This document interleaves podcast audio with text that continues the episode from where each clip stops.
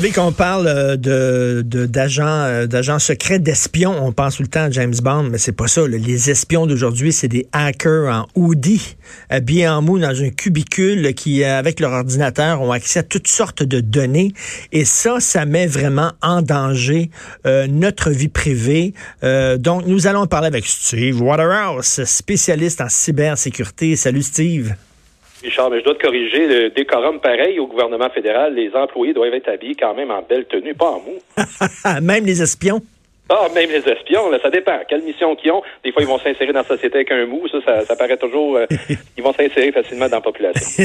Mais les espions d'aujourd'hui, les espions de 2019, c'est ça, c'est des gens qui vont rentrer dans nos téléphones intelligents, dans nos ordinateurs, qui vont collecter toutes sortes de données. Euh, notre vie privée est vraiment menacée. Là. Mais pas toujours, euh, Richard. Puis ça, ceux que tu viens de décrire, je, je les qualifierais plus de euh, d'agents, euh, pas d'agents, mais des criminels souvent qui vont s'en prendre. Donc, le terme hacker vont vraiment prendre sa place à une connotation criminelle.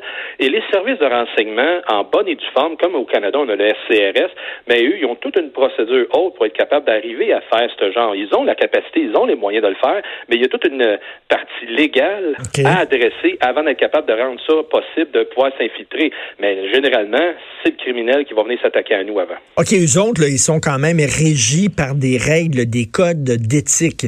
Mais là, il y a quelqu'un qui dit, mais faites attention, ça, ça peut quand même être dangereux. Là, euh, ah, non, un peu. Parce que euh, au pays, le SCRS n'a pas juridiction à faire de l'écoute électronique envers la population. C'est toujours envers l'extérieur qui peut hmm. venir euh, vraiment nous faire, nous importuner ici notre façon de faire, notre économie. La GRC a ce mandat-là ici à l'intérieur du pays, et même la GRC, ils vont être capables de faire l'interception et de l'écoute électronique seulement sur un mandat signé par un juge. Mais écoute, quand même, OK, mais les espions étrangers, par contre, euh, chinois, tout ça, vont pouvoir. Écoute, ça, ça, je voulais faire, oui. Et là, là d'ici l'an prochain, ça, c'est un texte dans la presse, d'ici l'an prochain, 50 milliards d'appareils seront connectés à l'Internet d'ici l'an prochain. Et on dit que ce chiffre-là va atteindre bientôt 100 milliards. En 2025, il va y avoir 100 milliards de bébelles, de gizmos qui vont être connectés à Internet. C'est effarant c'est l'Internet des objets. Ce sont toutes ces belles petites, euh, des belles petites affaires qu'on dit que, hey, c'est wow, on va l'installer, on va s'en servir. Jusqu'à un certain point, c'est très divertissant, mais en même temps, de conception, c'est mal fait, la sécurité n'est pas présente et ça sert justement à faire un double agenda, de s'en servir contre nous, le consommateur, et euh, ça va servir justement à collecter des données, principalement de façon commerciale. Ils vont documenter nos. Euh, je prends toujours l'exemple de nos, allées et venues. Je prends l'exemple des, thermostats Nest. Nest qui a été acheté par Google et Google vient d'acheter récemment Fitbit. Et donc, ils vont être capables de capter qu'est-ce que les gens font au quotidien. Le Nest, le thermostat, il documente quand tu es dans la maison, quand tu parles de chauffage, etc., ton mode de vie. Puis le Fitbit, ben, il documente ta biométrie. Fait que donc, ils ont, euh, ils ont la main mise vraiment sur qu'est-ce que quelqu'un fait dans son ben, quotidien. C'est ça, et même, et même éventuellement, là, écoute, euh, avec les maisons intelligentes où tout est connecté, ils vont pouvoir nous couper, euh, je sais pas, l'eau chaude, nous couper l'électricité, nous couper l'accès aux télécommunications. Ils vont pouvoir même peut-être faire dérailler des trains en rentrant dans le logiciel du train. Quand on va avoir des, des autos autonomes, il va avoir un ordinateur. Euh, on dit, moi j'ai déjà lu, il va pouvoir rentrer dans l'ordinateur de l'auto, peut-être te faire frapper un mur. Ils vont ben pouvoir même pouvoir faire arrêter ton pacemaker? Ça existe, ça? oui, c'est tous des scénarios euh, que ça, frappe l'imaginaire, mais ça a été prouvé. Euh, couper l'électricité un 23 décembre, c'est arrivé en Ukraine deux fois. Euh, je veux dire, c'est des choses, donc, ça s'en vient par l'automatisation de notre société. Et souvent, pour venir attaquer quelqu'un à son niveau personnel, ben, plus la personne s'expose aux médias sociaux et tout partout, et même les organisations s'affichent de plus en plus publiques, ben ça s'appelle collecter de l'information via les médias sociaux et c'est pas quelque chose d'extraordinaire. c'est juste que c'est sur une plateforme qui est publiquement accessible et ça prend pas beaucoup de ressources pour être capable de faire ça. Et là, ça compromet justement toute cette chaîne de sécurité que beaucoup se donnent beaucoup de peine à monter et ça prend pas grand chose pour la compromettre. Mais tu dis, euh, tu dis, Steve, que c'est pas notre gouvernement qui nous espionne, mais Steve, euh, voyons, Steve, Edward Snowden, euh, il a prouvé que finalement, le gouvernement américain espionnait, entre guillemets, ses propres, ses propres citoyens?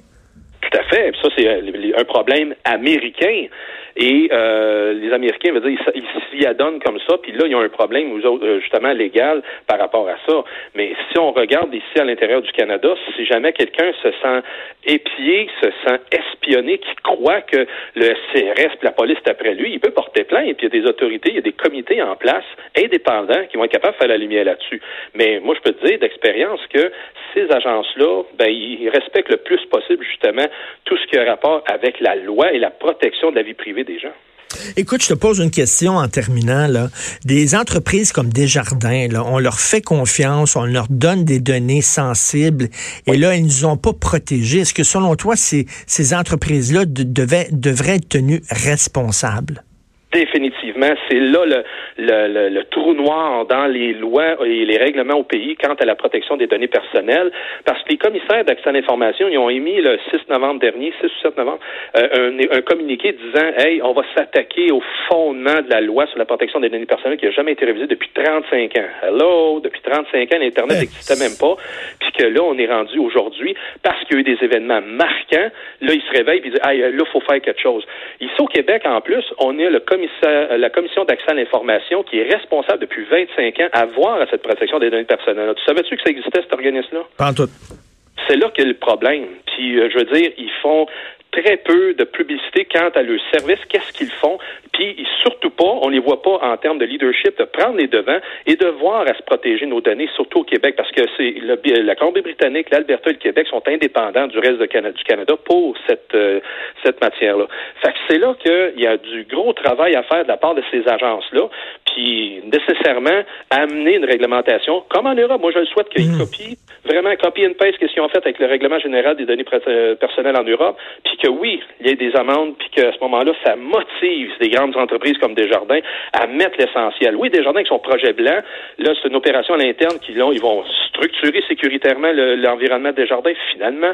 Mais après ça, il y a d'autres organisations, il faudrait qu'ils soient redevables. Puis une façon de le voir euh, là-dessus, Richard, c'est de faire des audits, puis qu'ils soient redevables, exemple, un comité spécial de la Chambre des communes ou de l'Assemblée nationale, puis que là, ils prouvent par l'audit, un rapport d'une firme indépendante, ben voici, ils ont mis les, les, moyens en place. S'ils ne les ont pas, ben vous avez trois mois pour rectifier ça. Sinon, ils ne sont pas redevables à personne. Et s'il y a des jeunes qui nous écoutent, Steve, et qui se demandent quoi faire plus tard, dans quelle, euh, dans quelle matière étudier, aller en cybersécurité comme Steve Waterhouse, vous allez avoir de la job parce que le malheur des uns fait le bonheur des autres. Merci beaucoup, Steve. C'est un plaisir, Richard. Bonne fin de journée. Steve Waterhouse, spécialiste en cybersécurité. Jonathan, tu vas parler bien sûr de Don Cherry. Euh, pas tant. J'en ai parlé hier. Non, ça, ne m'empêche pas de dormir. Là. je... Il y a eu des bonnes entrevues qui ont été faites, Jean Tremblay, il y a des bons textes euh, dans le journal, mais euh, on parle plus dans mes nouvelles, mais je ferai pas un bloc euh, assurément là-dessus. Par contre, euh, des trucs qui, qui, ont assurément attiré mon attention. Tu as vu ça, la FTQ qui songerait à non pas amener le salaire minimum à 15 de l'heure, mais bien à 18 de l'heure. C'est 45% d'augmentation, Richard. Mais sur quelle planète ils vivent? C'est 45% d'augmentation par rapport aux 12 Non, non, mais si, salaire, si le, le, le, gars, le, le, gars ou la fille la moins bien payée doit, est à 18 tu dois changer toute, l'échelle salariale de tous tes employés. Exact. Euh, tes, tes, employés qui gagnent déjà 18 il faut que tu montes à 20, quoi, 25, 25 pièces de l'heure. C'est parce qu'il y a du monde qui fermerait. Là. C'est bien beau de faire rouler l'économie, là, mais si le chômage augmente parce que tu as des places qui sont obligées de fermer, qui ont plus de moyens ou qui font travailler plus fort, certains employés n'étant pas capables euh, d'avoir un nombre suffisant d'employés. Bref, euh, je trouve c'est assez particulier. On va en parler avec Daniel Boyer, le président de la ah. FTQ. euh, ce que j'aime de Daniel Boyer, Richard, c'est qu'il vient au bat. Oui, oui, tout le temps. Il n'hésite jamais à venir au bat. Autre entrevue à ne pas manquer, je te le dis. Là.